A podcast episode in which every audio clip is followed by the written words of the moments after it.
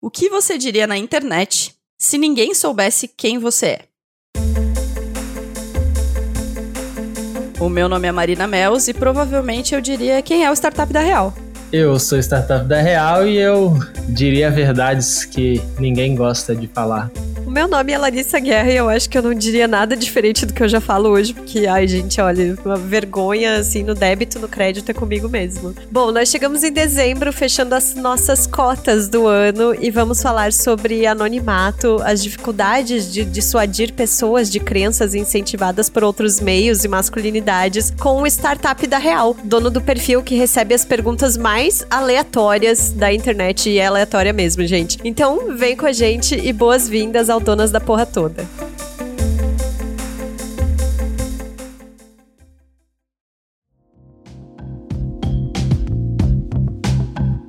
Dezembro chegou e a lista de presentes para o Natal começou a povoar os nossos sonhos. A minha, aliás, está bem organizada numa pastinha de itens salvos no Instagram. Eu amo descobrir novas marcas e lojas nas redes sociais, mas sempre que eu compro de alguém que só vende por lá, eu fico pensando no perrengue que deve ser administrar todos esses pedidos, endereços, comprovantes de pagamento, tamanhos, tudo manualmente. No fim das contas, esses processos devem tomar mais tempo do que a criação e a produção dos itens para vender. A Nuvem Shop, a maior plataforma de e-commerce da América Latina, pensou numa solução para trazer organização e possibilitar que os negócios cresçam, sabia? A integração da loja online com as redes sociais permite que os produtos sejam divulgados pelo Instagram, por exemplo, e para fechar a venda, os clientes sejam direcionados para o e-commerce. Outra coisa incrível dessa funcionalidade é que o estoque também é integrado. Na prática, isso significa que quando a criadora dos produtos sinalizar que ele não está mais disponível, essa informação chega automaticamente para todos que clicarem naquele item, inclusive nos posts anteriores. Nossa, é realmente uma mão na roda para que as empreendedoras possam se preocupar com o que realmente importa, né? Criar, produzir e divulgar os seus produtos. Exatamente. A Nuvem Shop vai muito além de uma plataforma de vendas online. Ela apoia os negócios na organização e na gestão. E tudo isso a partir de R$ 49,90 por mês. E mais com 30 dias gratuitos e isenção na taxa de vendas por 90 dias. E configurar é tão fácil e intuitivo que super rola aproveitar essas funcionalidades já para as vendas de Natal. As ouvintes do Donas têm mais uma vantagem: 25% de desconto na primeira mensalidade, contratando através do link que está na descrição do episódio. É demais, né? Cria sua loja online na Nuvem Shop e mostre ao mundo do que você é capaz.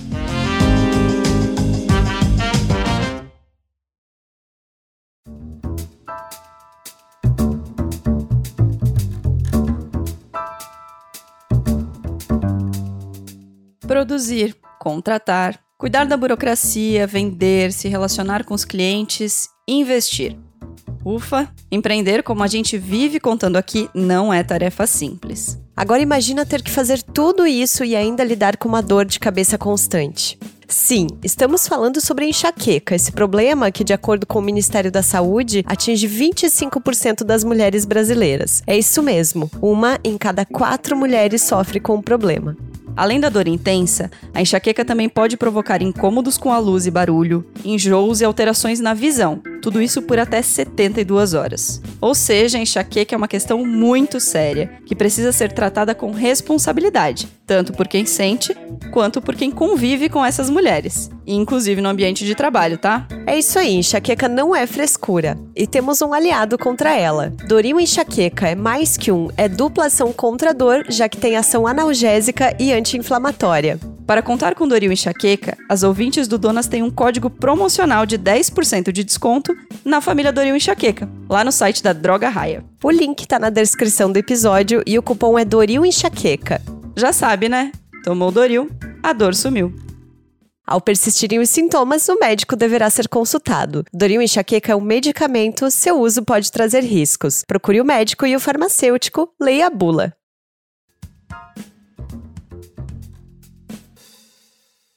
Bom, a real é que eu conheci o Startup da Real. E a coisa mais legal sobre ele que eu quero começar te contando é que o Star é uma pessoa normal, olha só que coisa doida. E aí, conversando com ele, eu me dei conta que tem muitas coisas peculiares sobre a visão de mundo do Star, além da percepção já tão difundida sobre glamorização do empreendedorismo. Como a gente não gosta de fazer coisas que todo mundo faz por aqui, hoje a gente chamou o Startup da Real para falar sobre tudo, menos sobre startups, gente. Então, Star, eu queria que você começasse resumindo bem rápido quem você é ou o que você pode contar sobre você para quem ainda não te conhece. Então, o podcast vai ser uma amplificação das minhas caixinhas, né? Só aleatoriedade.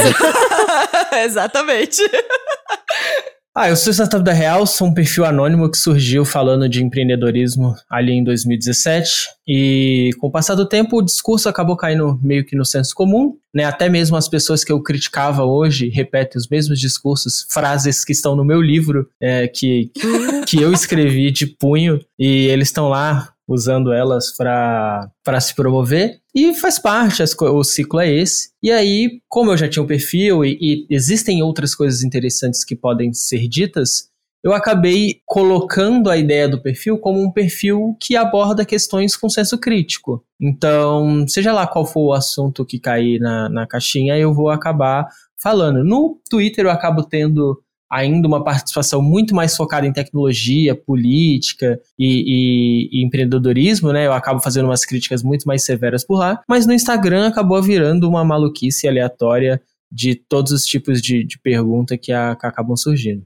É, se você não conhece a história do startup falando sobre startups, tem vários outros podcasts aí pra você ouvir. Tem o Boa Noite Internet, inclusive, que eu sei que é um dos seus favoritos, tá? Que você participou. Então você pode ouvir. Mas eu queria começar te perguntando: é, uma das coisas que a gente conversou é que você. As pessoas achavam que você era uma mulher. No começo lá do perfil, pela foto rosa, aquela coisa bem rosa de menina, azul de menino. Você acha que. O que, que mudou quando você revelou que você era um cara e por que, que você acha que essa diferença existe? Existe? O que, que isso revelou para ti sobre as pessoas que te seguem? A primeira coisa foi meio chata, no geral, não para mim, assim, porque eu, eu né, era homem e continuei sendo homem ali, paciência. Mas, mas muitas mulheres, elas se identificavam com o perfil e tinham uma representatividade achando que era uma mulher por trás do perfil. Porra, uma mulher foda, falando umas paradas fodas e tal. E esse foi um dos gatilhos que eu comecei a pensar para quebrar essa questão de dizer que que era. É que eu não dizia que eu era mulher.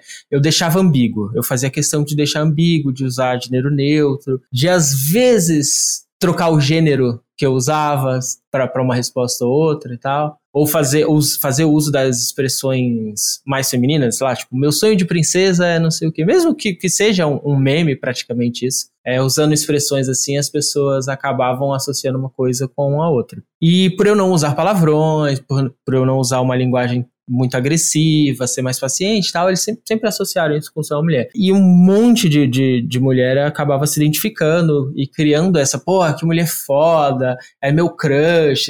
Nossa, a quantidade de gente que postava antes, ah, a Startup da Real é meu crush intelectual e tal, isso era muito comum. E nunca mais aconteceu depois que. Entendi, porque o tá embaixo é, ser homem, né, gente? Vamos falar real. Tá, tá. tá, tá meio. tá, tá, tá meio caidão, confesso. Mas mas eu entendo também, né, a, a essa questão do tipo, cara, eu tô a, agora que eu sei que é um cara, eu estou validando algumas coisas que podem ser problemáticas, que mesmo que eu não entenda, eu considero que podem ser problemáticas. E, e, e eu acho essa cautela importantíssima também, não, não me ofende o fato de ter mudado o tratamento, assim.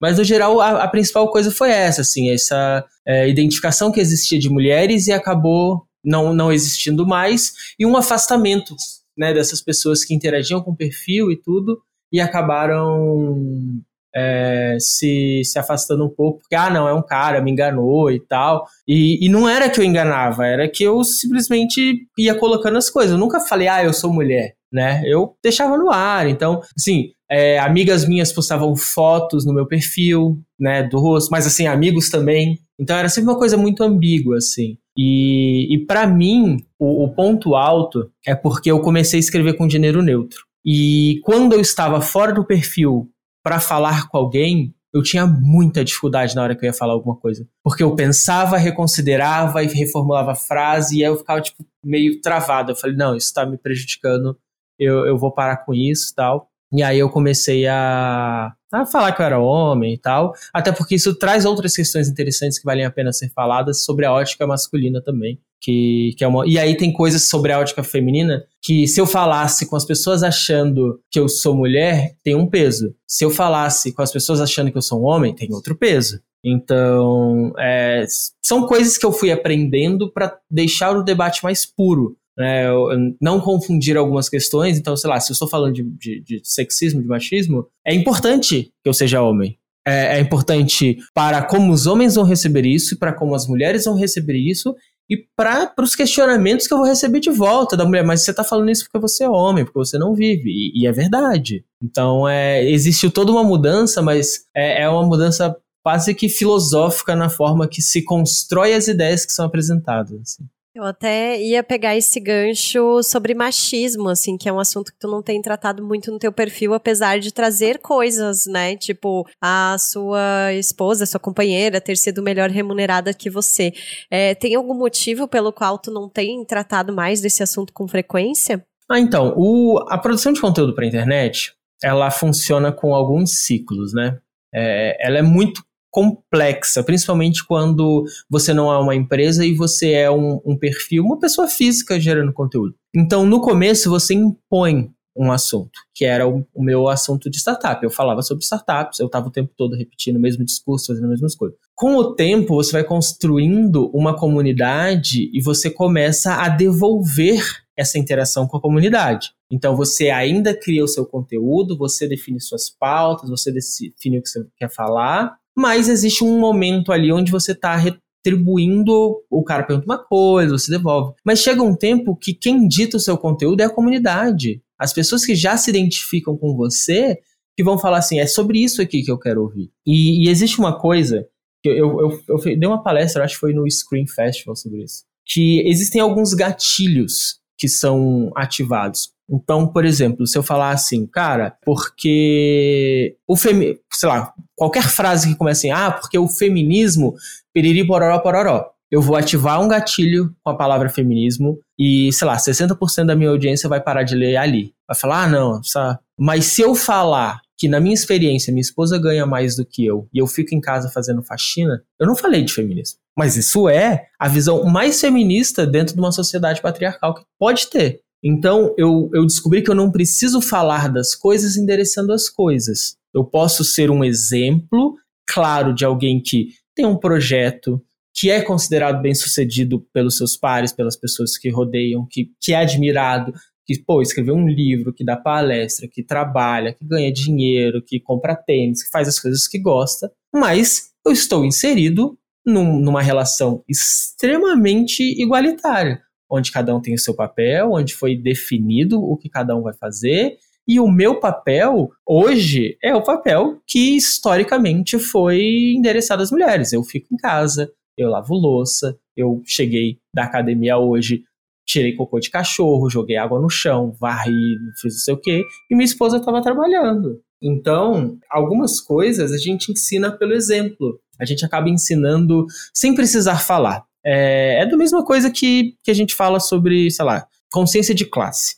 Uma, uma das grandes bases do, do, do meu perfil foi consciência, é consciência de classe. É proteger o trabalhador. E eu não preciso ficar ali falando, porque Marx, quando escreveu o Capital, porque no Manifesto Comunista, eu não preciso falar isso. Eu posso falar assim, olha, vocês estão vendo o que está acontecendo? O cara lá que era Uber, ele foi convencido a trabalhar porque pagava bem porque ele podia fazer o horário dele. Mas hoje, o Uber cortou o pagamento. Agora ele não pode mais fazer o horário dele, porque o horário dele é todo horário disponível, é todo horário que existe. Então ele saiu de uma. De, ele foi convencido a entrar numa função, num serviço, porque era vantajoso, mas foi só para enganar ele, porque depois cortou tudo e agora ele precisa correr atrás do rabo, porque ele tem um carro para pagar, porque ele tem dívida, e eu posso dizer isso sem falar porque Marx, porque não sei o quê, porque Engels, e eu não preciso falar das coisas em si e ativar um monte de gatilho. Mas quando você traz o mundo real e fala assim: olha só, qual o problema de você ficar em casa, lavar louça, cuidar das crianças, cuidar do filho, levar o filho para a escola e sua esposa trabalhar? Se isso é o que vai garantir uma vida melhor para você, você não precisa passar dificuldades para ser o, marido provedor e, e, se fuder com isso, porque a, a, a, vida pode ser muito mais simples, né? Só que tem um monte de homem que não, não admite que a mulher ganhe mais, que não admite que a mulher não faça as coisas em casa. E aí eles vivem uma vida onde está todo mundo ferrado porque ele não quer entender que existe um mundo muito mais fácil, melhor para todo mundo. Então eu, eu, eu, eu não, não é que eu não fale diretamente, inclusive eu tenho feito um monte de respostas sobre relacionamento no, nas últimas semanas, e todas elas. Até isso, até, até isso, as pessoas te, te perguntam. Agora virou startup conselheiro amoroso. eu tô achando engraçadíssimo. Não, mas e se você olhar todas as respostas, inclusive quando falam sobre filhos, etc., são respostas extremamente feministas. Existe um, um embasamento de, de, de teoria feminista que sustentam todas aquelas respostas. Sabe?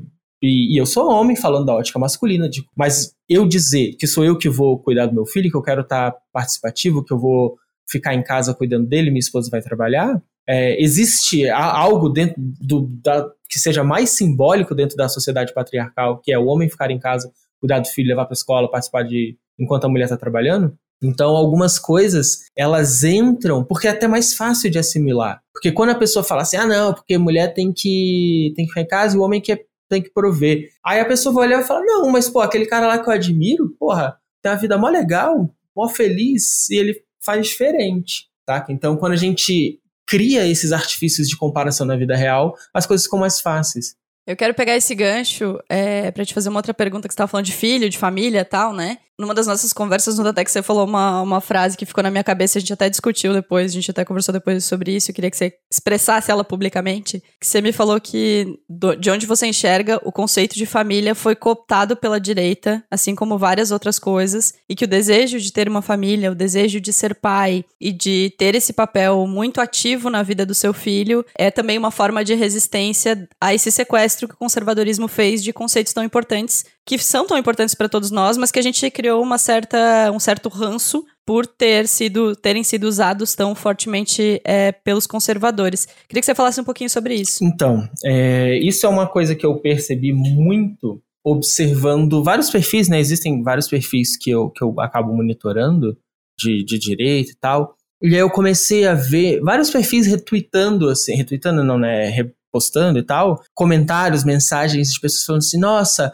é, eu sou feminista, mas eu apoio muito o que você diz aqui. E o perfil é extremamente conservador, é extremamente reacionário, é, saca?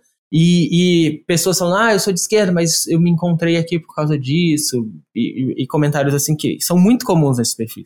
E aí, quando você parar para olhar, esses perfis são os que valorizam família, são os que é, falam sobre relações, sobre preservar é, o filho. E aí você chega no, no, no, perfil do, de esquerda, tá o cara lá falando, não, porque a gente tem que botar o bilionário na, na forca, tem que guilhotina para todo mundo. É, é, é, conteúdo dos perfis de esquerda, eles são muito politizados e eles são militantes de forma geral. Não que isso seja ruim em nenhum aspecto, mas a maioria, maior parte de todas, é só isso.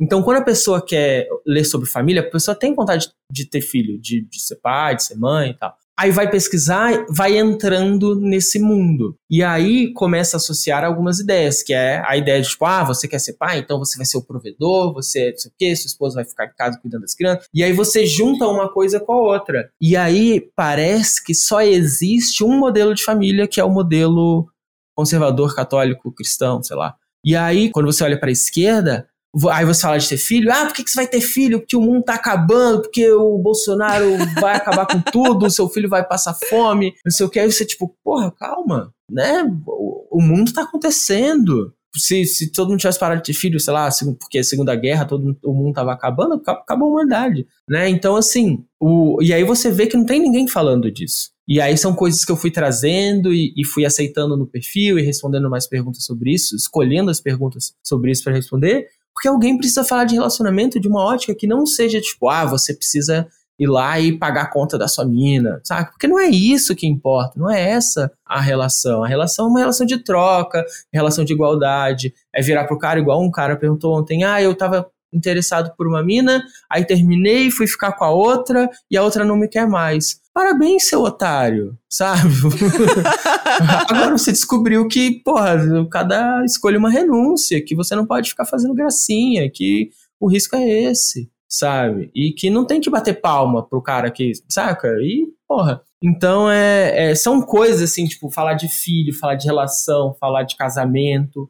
Cara, eu sou casado, eu sou feliz pra caraca. Eu acho ser casado uma parada irada. Eu, eu acho que é extremamente importante até do ponto de vista de proteção pessoal, proteção do outro. Se você se importa com o outro, você não junta, você casa, porque se você morrer, vai ser um inferno para aquela pessoa viver depois. Você deixou um seguro de vida, mas essa pessoa vai ter que comprovar na lei, porque a, a, união estável, ela não é automaticamente reconhecida. Você vai ter que ir lá brigar, vai ter que pegar um. E, e o casamento é. O casamento você entrou lá e, e, e resolveu. E aí um monte de relato, porra, meu pai morreu, tem 30 anos, minha mãe não consegue até hoje pegar o dinheiro dele, sei o que, dá uma briga. E aí, porra, você quer mesmo que a pessoa que, porra, você construiu uma vida junto, quando você morrer, porque você vai morrer, você quer mesmo que essa pessoa passe por tudo isso? Saca? Porra, eu quero ter um seguro de vida para minha esposa, se eu morrer, velho.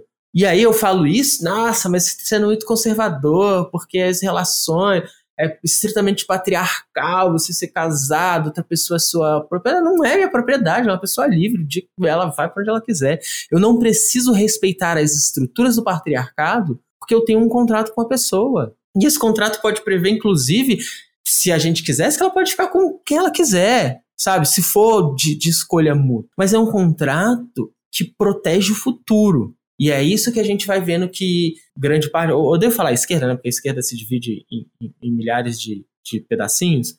Mas assim, que no geral a gente não vê ninguém falando. A gente fala, ah, é a mesma coisa, mora junto, tal, não sei o quê. Aí o, o cara morre e fica lá com um monte de problema, não sei o quê, não, não, não pensou num auxílio, não pensou numa parada. Então são coisas que eu acho importante falar e trazer uma ótica que não seja a do relacionamento, do casamento cristão, do, sabe? Porque o, a pessoa que quer casar hoje, que, que tá empolgada, porque a gente se empolga com essas paradas também. É, é, existe tesão na consciência de classe. Mas porque a gente, a gente se empolga com Eu vou usar essa frase, tá? Eu vou usar essa frase muito. Porque, existe tesão na consciência de classe. A, porque a gente se empolga, porra, você se apaixonou pela pessoa, você tá naquele calor do momento, isso é legal pra caramba. A pessoa, porra, quer construir uma parada junto, tá ali com essa parada, aí vai, porra, deixa eu pesquisar algum. Aí vai cair lá em casamento blindado, sabe? Porra, tipo umas paradas bizarras, assim. E aí começa a, a ser cooptado pelo conservadorismo e por pautas conservadoras, porque é só quem fala de assuntos que são que essa pessoa tá. E aí você junta uma coisa com a outra, né? Ah, pra eu ter uma família bonita, uma família legal, eu preciso ter uma igreja, eu preciso ter não sei o quê, e não é. Saca? Não é, não, não precisa disso. Bom, eu vou pegar aí o gancho, porque eu sou a pessoa que está se, se organizando. Não sei, me organizando é meio mentira, tá? Porque eu tenho uma data para casar no que vem. Eu não sei o que estou fazendo sobre isso até agora, nada. Mas, enfim, é, gosto muito do teu ponto de vista. Eu acho que é um ponto de vista também que eu e o Rob, a gente sempre levantou muito aqui em casa. Porque a gente vai fazer seis anos que estamos juntos, é, quatro anos e pouco morando juntos, né? E aí chegou um momento em que vem essa questão mesmo da segurança, assim, de tipo, tá, não, acho que é ok. A gente, bem, casados nós já somos, né? A vida real é o casamento, é muito mais do que o papel. Mas é importante ter essa segurança e é importante mesmo tirar é, essa, essa pecha do conservadorismo, assim, a respeito do casamento. Porque, porque, gente, as pessoas de esquerda também casam, elas também têm filhos, elas também constroem família e tá tudo certo, sabe? Às vezes, claro, a criação às vezes pode ser um pouco diferente, pode, claro, mas é, o que eu tenho e visto... provavelmente vai, o que é Sim, interessante. e tudo bem, né? Mas o que eu acho interessante é que a gente precisa, eu acho que talvez seja um próximo movimento a se fazer, assim como tem sido esse ano esse grande debate acerca de não monogamia, assim, que eu, que pelo, eu acho que esse ano foi um dos temas, assim, de 2021. É, acho que a gente precisa avançar nesse tema cinema do que é o casamento, né? Enquanto evento, do que é o casamento enquanto é, o ato de casar mesmo. É bem como tu tá falando. E ainda acho que as pessoas não estão prontas para isso, assim. As pessoas não. Sabe, é, eu morando numa cidade de 30 mil habitantes, conservadora, interior de Santa Catarina, a gente comentou que a gente só ia casar no civil. A minha sogra, tipo, como assim? Foi meio complicado. Aí eu falei: olha, você quer? Traz lá o padre, traz o pastor, traz quem você quiser. Eu não vou brigar por conta disso, sabe? Não, não vai ser um estresse para mim, tudo bem. Acredito? Não, não acredito, mas se, né, se, ok, faz, faz isso é legal. Falar que eu ia fazer duas festas separadas de casamento foi outro choque. Porque, como assim? eu falei, não, vamos fazer duas festas. Ah, mas vai sair caro. Não, não vai. Não vai sair caro porque não são duas festas do jeito que vocês estão pensando. Então, é, tem sido todo esse trabalho e eu acho que empreendedores que estão nos ouvindo, por favor, comecem a pensar em como atender esse tipo de, de evento sem aquela coisa super padronizada, super conservadora, né? Sem, sem pensar. Eu acho que dá pra gente modernizar o ritual também. É isso que eu tô querendo dizer. Mas enfim. Eu acho louco como tem conceitos que eles vão indo para aspectos políticos, assim, né? O casamento pela direita, não monogamia pela esquerda. Mas não necessariamente, né? E assim, é, não necessariamente todo mundo que é de esquerda vai optar pela não monogamia. Mas, mas é isso, assim. E como você falou, é, quando eu falo de monogamia, de casar e não sei o que lá no perfil, aí já vem uma enxurrada de pessoas falando: ah, mas você, o que, que você acha de não monogamia? O que, que você acha de relacionamento aberto? E aí parece que é um crime eu não não considerar para minha vida um relacionamento aberto. e, e, a, e, a, e, é isso que é uma coisa que, a, que, que esse debate, que ele acaba sendo polarizado de alguma forma, ele, ele causa, porque assim, ou você é não monogâmico e tal, ou você é full conservador de direita, casamento católico na igreja de véu, sabe? E aí é, é, é uma, uma, uma, parada meio louca, assim, que não pode existir um meio termo. Não posso, porra, é, respeitar quem tem uma relação não, não mono e, e ter a minha relação mono. Eu não posso ter agora uma relação mono e, sei lá, daqui a com outra pessoa em outro momento ter uma relação não e achar isso ok, né? Não, não existem modelos que podem ser assim, tudo precisa ser que inclusive é um grande problema quando, quando o pessoal abre o relacionamento, que é às vezes dá vontade de fechar de novo e não sabe como fazer, saca? E só que aí vira isso, ah, é, ou você é vegano ou você é carnívoro que você come carne sangrando, esfregando na cara do, do Greenpeace, sabe? Calma. Não é assim. Você pode valorizar uma ideia, você pode não estar no momento. É, o, importante é entender que existem cartilhas de todos os movimentos e que você não precisa aderir a todas as cartilhas. Porque senão você vira um personagem, assim. Porque, não, desculpa, não dá para ser todas as cartilhas. Você não vai ser comunista que usa roupa feita em casa, você usa óleo de coco para lavar o cabelo, é vegano, não. Sabe, você vai virando uma, uma caricatura, que é a caricatura que a direita faz da esquerda, né? E que não existe, porque todo mundo, pô, eu eu acho o veganismo importantíssimo, mas eu não, não tô afim, não tô na pegada, eu posso considerar, acho sim que eu deveria considerar em, ou reduzir carne e tal, mas são questões, são questões que levam tempo e tudo. E, e quando a gente fala, ela tá falando, ah, vocês empreendedores para resolver e tal, é isso que tem que olhar que é granular, que não existe uma cartilha única, que você não impõe coisa para todo mundo, que o, o, um cerimonial lá para um casamento que é mais não precisa ser aquela é. coisa quadrada, porque quando você vai no cerimonial de casamento real, é assim, desesperador. assim. e é o terror da vida do, dos noivos lá, uhum. porque é uma máquina, né? Uma, uma máquina produtiva, assim. Cinco minutos vocês vão fazer isso, três minutos vocês vão fazer aquilo, três minutos. Ninguém curte porra nenhuma, é um saco, é saco. Então, assim, é só olhar isso, assim, do ponto de vista geral, é, porra, tem. Como é que você gosta? Qual é o seu, né? É olhar as paradas de um, de um ponto de vista mais individual que é engraçado, porque sempre que você fala do ponto de vista individual, a esquerda tem uma, um colapso também. Mas, às vezes, é importante olhar o ponto de vista individual, porque tem coisas que são individualizadas. Paciência. Eu acho muito louco, cara. Eu tô aqui ouvindo vocês falar sobre casamento e sobre todas essas percepções. E eu acho muito louco como mesmo que tu tenhas um perfil anônimo, que se criam essas percepções a teu respeito, assim, né? Quando tu veio aqui pro TEDx e a gente ficou conversando, eu percebi o quanto eu tinha essas percepções de caixinhas mesmo acompanhando o teu trabalho há bastante tempo. Inclusive, é, a dica do, do Este Livro Não Vai Te Deixar Rico tá lá no Donas 12, uhum. 13, sei lá. A gente, você tinha mandado um áudio pra gente naquela época. Então, é, mesmo acompanhando o teu trabalho há muito tempo, é muito louco como a gente mesmo cria caixinhas, né? A gente mesmo, inconscientemente, vai criando esses lugares. E como é importante que a gente desnude um pouco isso, assim, né? De que não é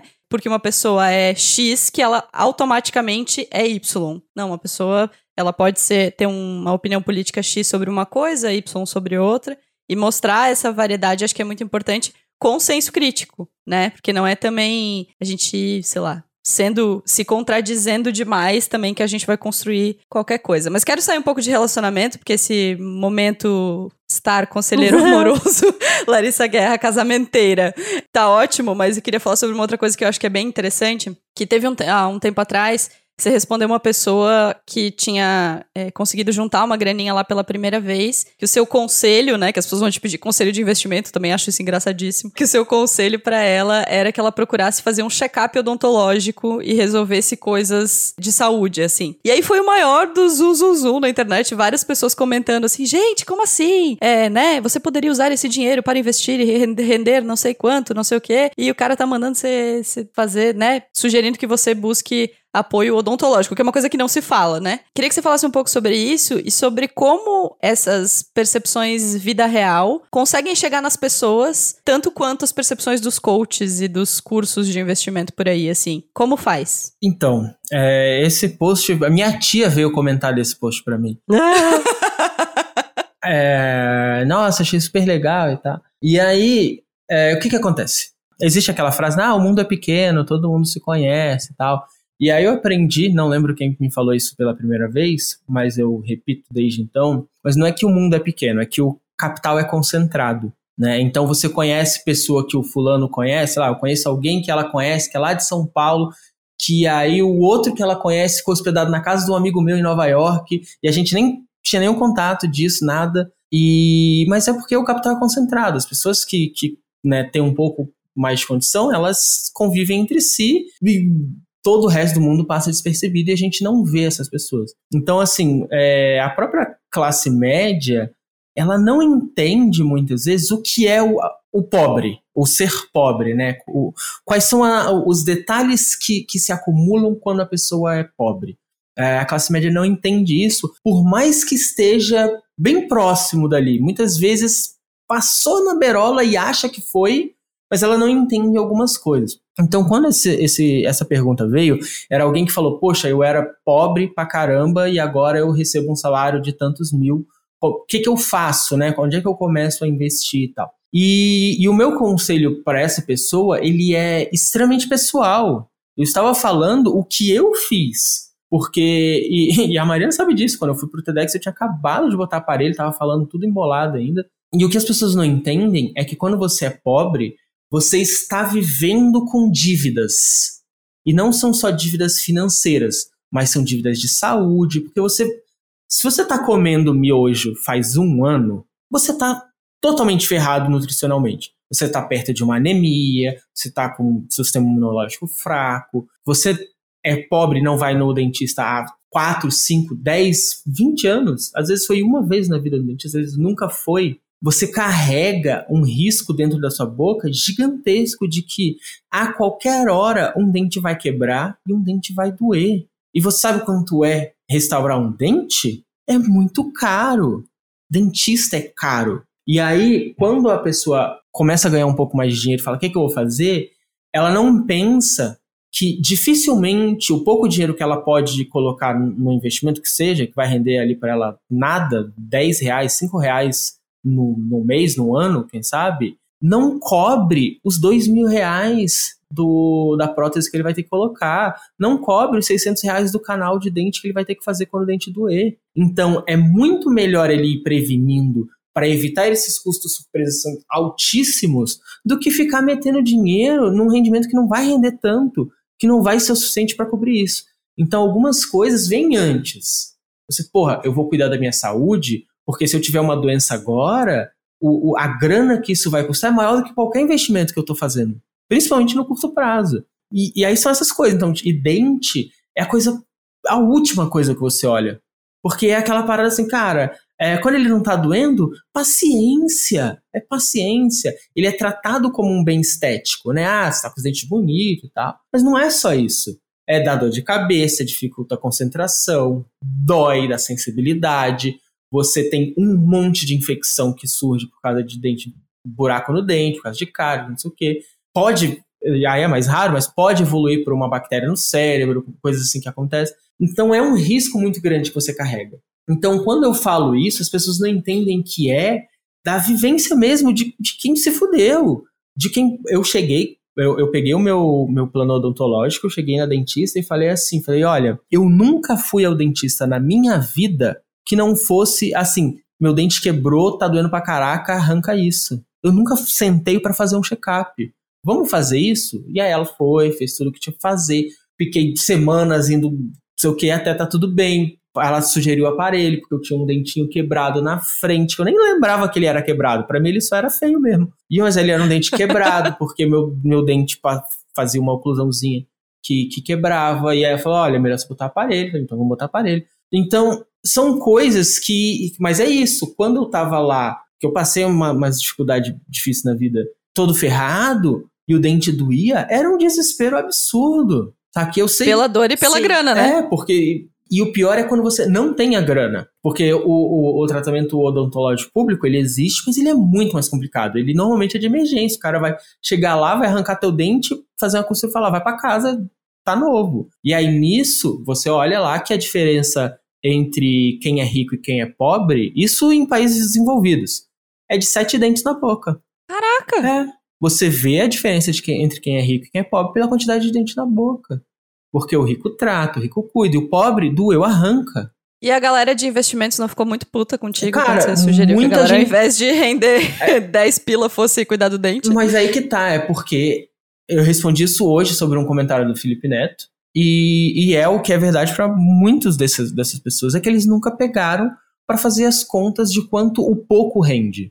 Que se você meter, sei lá, 2 mil reais, 5 mil reais que seja, num ano numa bolsa, você com sorte, com sorte, vai tirar 100 reais, 150 reais, ainda vai ter que pagar imposto em cima disso. Não, e eu acho que tem outra coisa, Star, que tu falando me lembra muito que tu de vez em quando comenta a respeito, é sobre esse ranço que as pessoas classe média têm da pessoa pobre quando ela consegue comprar alguma coisa, sabe? Quando ela quer comprar um tênis, quando ela quer viajar, quando ela quer, sabe? Quando é, não, não é, gente, a vida não gira em torno só de pagar conta. E é ótimo quando a gente consegue comprar alguma coisa que a gente gosta pelo simples prazer de ter isso, assim, né? Ah, e tem. O, o, grande problema é que, assim, quando você é pobre e aí você consegue ascender de alguma forma, você carrega consigo uma insegurança.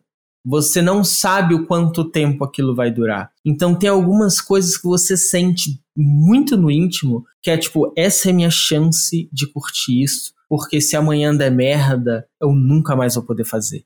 E aí você vai viajar. Porque você sabe que mesmo com porra, tem um investimentinho e tal, não sei o quê. Se o seu salário, como você é assalariado, se o seu salário cair, você cai também. Você, aquele seu, seu investimentinho vai ser para cobrir custo até acabar. Porque você sabe que você sente que você tá no fio ali. Porque essas coisas acontecem, você vê o tempo inteiro. O cara tá lá com a vida melhorzinha e tal, não sei o quê, e de repente, pum, é demitido, aí a vida, porra, é, não consegue outro emprego, já tá mais velho, principalmente quando você é mais velho você perde emprego e você não consegue outra, outro posicionamento com a mesma qualidade, com o mesmo pagando o mesmo salário. E aí você tem que curtir, você tem desejos. O desejo ele existe. O, o, o pobre ele tá lá, aí ele sai na rua, aí ele vê o carinha com tênis importado legal. Ele sonhou em ter um tênis. Ele passou a caceta da vida dele inteira querendo um tênis novo, sei lá, que ele ia ganhar no Natal. E quando dava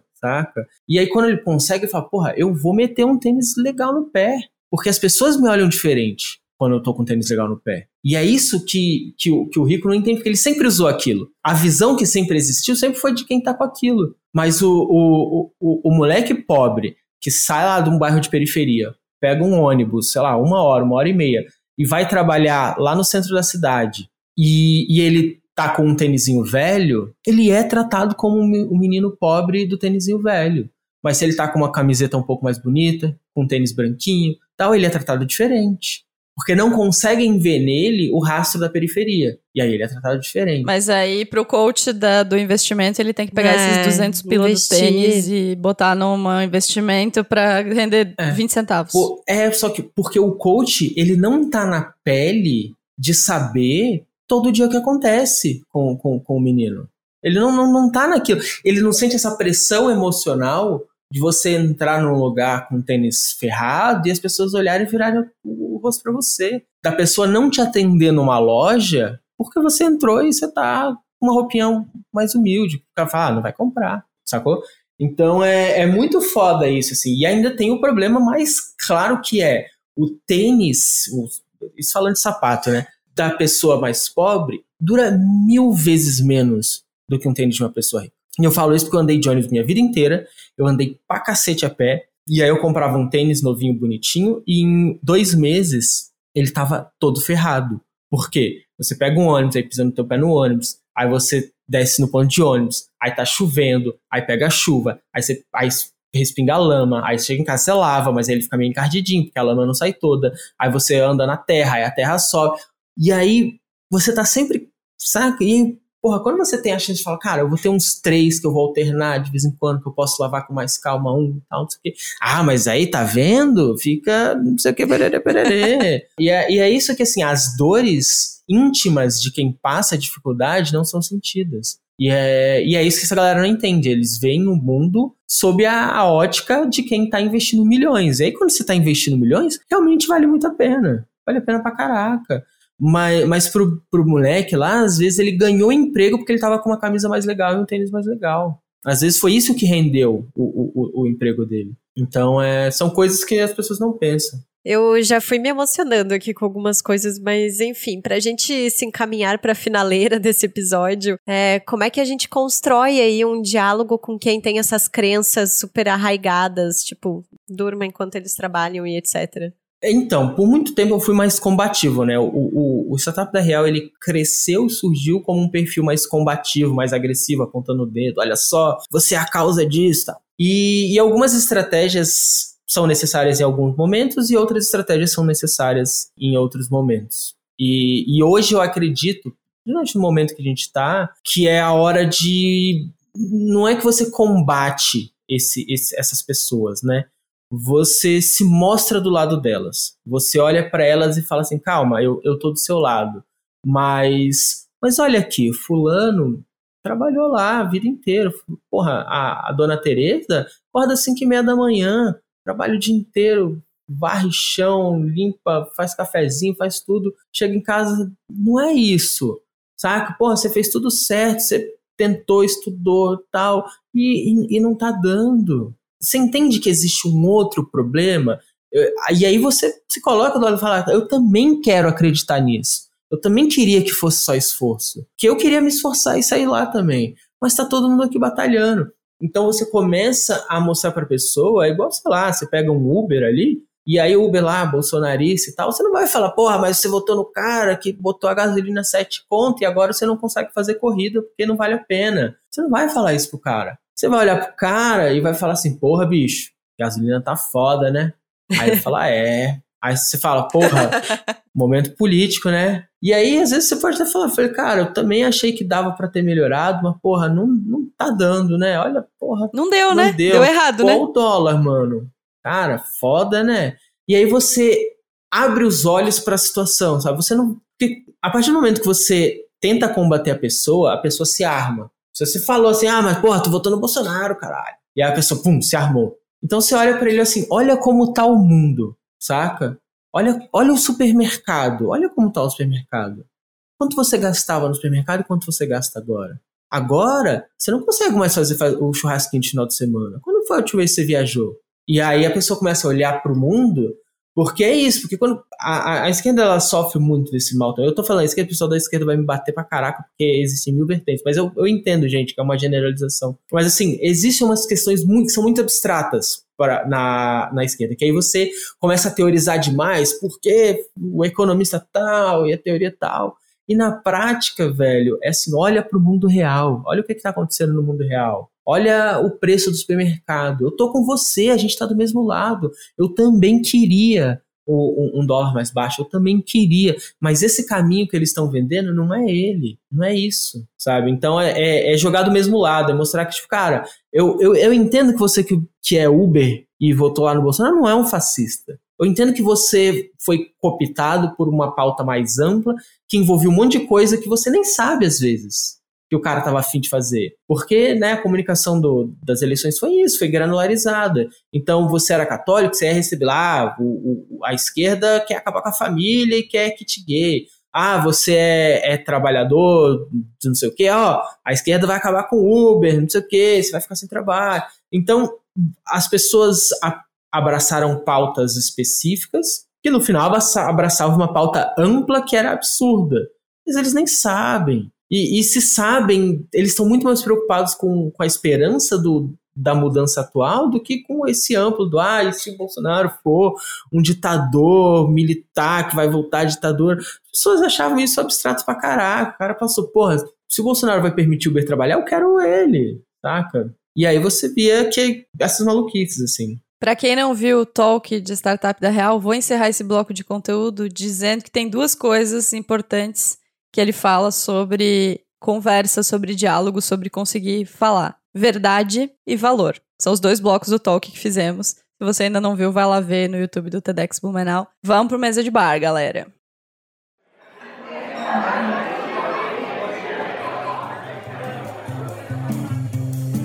Ai, gente, vamos então para nossa mesa de bar com esse convidado anônimo, então, porque nós somos dessas, né? E tem muita gente, inclusive, que deve pensar que você estar vai pro bar com boné, máscara, óculos escuros, assim, tipo, como é que é esse rolê quando você tá num evento, por exemplo? Ah, cara, é como startup da real ou como Ah, ele ia falar o nome. Pô, perdemos esse furo de reportagem, galera. Não, brincadeira. Cara, é sei lá, eu sou normal, curto rolês. Eu não bebo mais, então meus rolês são coquinha zero, é tudo tranquilão. Fico ali tomando minha coquinha zero, às vezes uma água mineral com gás, vendo as pessoas beberem e fingindo que eu estou tão bêbado quanto elas, porque senão a dinâmica perde a graça. A Marina presenciou essa, esse fenômeno no, numa festa do, do TEDx, que estava todo mundo sem chão, e eu lá, e, e aí, conversando, dando atenção. Mas, ah, ó, eu, eu tenho que, que confessar duas coisas. Primeiro, Star ficou bebendo Coca Zero até quatro e meia da manhã na festa com a gente. Não, então, mas assim, eu, eu, eu não bebo, mas eu tô presente, tô lá firmeza participativa. Exatamente. Inclusive guiei então, bêbados acho... para o hotel. vamos, vamos deixar os bastidores para os bastidores, não é mesmo? E sobre a outra questão de estar na de, de startup da Real na, nos rolês, muita gente, inclusive da nossa equipe aqui, achou que ele ia querer manter o anonimato no boteco, bebendo e no jantar e tal. E acho que isso é muito comum. Você já tinha comentado que é muito comum, que as pessoas acham que você vai virar de burca nos lugares oh, para não ser reconhecido. Nem assim. ir, né? Exatamente. É, e ir, não né? rolou, tá, gente? Então, assim, se você convidar o Star para fazer uma palestra no seu rolê aí, pagar ele muito bem para isso, porque temos isso, é, ele vai pro rolê, tá? Ele vai pro rolê, responde várias perguntas de pessoas, assim, sobre como estar se comportava em público, então fiquem tranquilos que ele é legal. Ele não bebe, que é, né? Ah, uma escolha. Moral, mas... Beleza, né? Mas isso, é, nem vamos entrar nesse assunto, mas... porque senão é mais três horas de episódio, né, gente? Mas aí que tá, tá? Não é uma bandeira que eu levanto. De novo, é o que a gente tinha comentado antes. Uhum. Eu não uhum. levanto, caraca, tem que parar de beber. É só uma parada que eu fui tirando e não, não fez falta e eu também não vejo nenhum motivo para adicionar de volta. Sensacional. Um dia eu vou fazer um, um revelando startup da Real com várias coisas que descobrimos aqui no TEDx sobre estar, por exemplo, sobre coisas que ele carrega na mochila que vocês não imaginam. Mas chega! Antes de ir para as nossas dicas do Mesa de Bar, é, quero lembrar vocês que a nossa campanha de financiamento coletivo tá aberta lá no apoia.se barra donas da P toda. E também, você já sabe, custa zero reais indicar, enviar esse episódio para quem você achar que pode gostar das nossas conversas por aqui. Bom, gente, se você quiser aí presentear alguém nesse Natal e quer apoiar também o Donas, também dá, porque a gente tem a nossa coleção de camisetas com a Bicult e a Enxame Colaborativo que tá disponível no enxamecolaborativo.com.br e as canecas lindíssimas do podcast que também estão muito on lá na loja da Florir, que é vemflorir.com.br. Dá para presentear minas legais, apoiar marcas autorais e ainda contribuir com o podcast. Vamos lá, chega de dica. Star, conta aí. Duas dicas, o que, que você anda lendo, ouvindo, o que você indica lá no perfil ou fora dele. Eu comprei uma TV nova e eu. e tinha muito tempo que eu não assistia filme, série, nem nada assim. Inclusive é uma crítica que eu recebo bastante no, no perfil. Que eu realmente ah, pronto. Sei lá, de três. Querem dizer até o que você tem que ver agora. De três, quatro anos pra cá, eu perdi um, o ímpeto de assistir coisa, de assistir série e tal. Eu jogo muito, né? Mas mas eu assistir coisas assisto bem pouco, assim. E, e aí eu comprei uma TV semana passada, muito pela minha esposa que, que vê muito TV, quando ela tá em casa, ela, assiste, ela estuda vendo TV, é um fenômeno muito curioso de, de se observar. Mas eu comprei a TV. E aí eu tô me motivando aí a assistir umas paradas, então eu tô assistindo uma série que, para mim, ela é muito estranha, que eu tenho sentimentos muito fortes assistindo ela, que se chama True Story, que é a história de um comediante que ficou rico e tal, e tem um irmão da quebrada que é super barra pesada, e aí envolve ele em, em várias merdas, assim. Eu tenho, não tão parecido com, com, isso, né? Mas eu tenho esse receio na minha vida, assim, que eu tenho um irmão lá que é, tem todas as tretas dele. E, e eu me afasto muito para evitar que eu compre as tretas dele que ele carrega, que, que sempre espirraram em mim. A série é muito boa e aparecem vários tênis muito legais. Então, uma série que eu tô assistindo chama True Story. Eu acho que em português ficou A Mais Pura Verdade, mas lá no Netflix tá True Story. E eu tô jogando Ghost of Tsushima de vez em quando, joguinho samurai, história linda sobre a invasão mongol ao Japão e como eles dizimaram os samurais e tal. E é muito lindo, visualmente maravilhoso. E eu jogo em doses homeopáticas porque eu faço isso com as coisas que eu gosto, porque senão acaba e eu não tenho mais. eu vou pegar esse gancho do jogo bonito, porque a minha indicação também é um jogo bonito, tá? É um jogo que chama It Takes Two, que é um jogo colaborativo de um casal. Star tá fazendo que sim com a cabeça. Significa que você já sabe qual é? Você já eu jogou? Joguei, joguei. Então, eu, eu achei lindo o jogo. Eu não gosto muito de jogar coisas. Só tinha jogado Overcooked, que eu sou viciada. Mas não gosto muito de jogar. E aí o Bruno veio com essa proposta da gente jogar esse jogo chamado It Takes Two. É um jogo sobre um casal passando por uma crise no relacionamento, mas é muito legal. Eu achei um dos jogos mais bonitos que eu já vi, assim, não jogo muito, mas eu achei lindíssimo. Eu me sinto dentro de uma animação da Pixar, assim, eu acho ele realmente muito, muito, muito bonito. É... E o jogo é bem, bem interessante, a gente tem se divertido jogando. Tem uma curiosidade sobre esse jogo que é, é legal, porque ele é um jogo para duas pessoas jogarem, né? Ele não é um jogo solo. E quando você compra esse jogo, mesmo que a pessoa não vai estar com você, você ganha o direito de mandar o link para outra pessoa instalar, baixar e instalar para ela poder jogar sem que você baixe uma licença. Então é, ah, é legal. legal. Então, ah, que então, legal, assim, sabia. se eu quero jogar com você e eu só eu comprei o jogo, eu posso te mandar o link que aí você baixa aí com como segundo player para você poder jogar daí. Que ele realmente é um jogo para duas pessoas jogarem mesmo. Curti pra caramba, eu joguei com o Numerofobia, que escreve comigo lá na newsletter e tal, a gente jogou junto. Muito bom, achei muito, muito legal. Minha segunda dica é uma série também, é a segunda temporada de The Morning Show. Eu ainda não sei se eu gostei, para ser muito sincera. Eu ainda não sei se eu gostei da, do, dos rumos que a história tomou, mas eu tô incomodada. Eu acho que o que incomoda geralmente alguma coisa atrás, né? Então, para quem não conhece a história, a primeira temporada fala sobre casos de assédio que rolaram nos bastidores de um dos maiores programas matinais de notícias de entretenimento dos Estados Unidos. E na segunda temporada são os personagens lidando com as consequências desse, desse caso. É uma série que tem produção executiva da Jennifer Aniston e da Reese Witherspoon. Eu acho que é muito legal ver mulheres mulheres produzindo coisas sobre esse tema, assim, acho que é muito interessante, apesar de elas já serem super conhecidas e tudo mais.